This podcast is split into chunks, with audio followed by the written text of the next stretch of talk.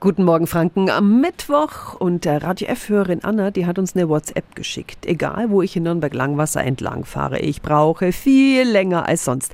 Baustelle nach Baustelle. Was ist denn da los? Radio F. Jetzt Tipps für ganz Franken. Hier ist unser Wiki Peter. Der Mann, der da den Überblick hat, ist André Winkel vom Servicebetrieb öffentlicher Raum Söhr in Nürnberg. Guten Morgen. Guten Morgen. Neben der Dauerbaustelle in der Münchener Straße, die nach zwei Jahren Anfang Dezember endlich fertig ist, gibt es neuerdings eine Fahrbahnsanierung in der Zollhausstraße Richtung Fischbach. Auf was müssen wir uns da einstellen? Damit der Verkehr trotzdem fließt, wird die Deckensanierung in der Zollhausstraße nachts durchgeführt. Und zwar in der Zeit von 21 bis 5 Uhr.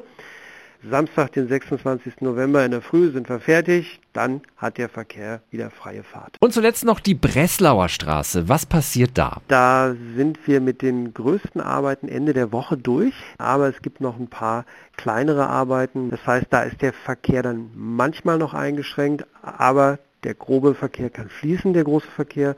Und Anfang Dezember sind wir auch mit der Baustelle komplett fertig. Also noch ein wenig Geduld, dann heißt es in Langwasser bald wieder freie Fahrt. Vielen Dank an André Winkel von Söhr. Alle Infos zu den Baustellen in Langwasser finden Sie auch nochmal auf radiof.de. Tipps für ganz Franken von unserem Wiki Peter. Täglich neu im Guten Morgen Franken um 10 nach 9. Radio F. F.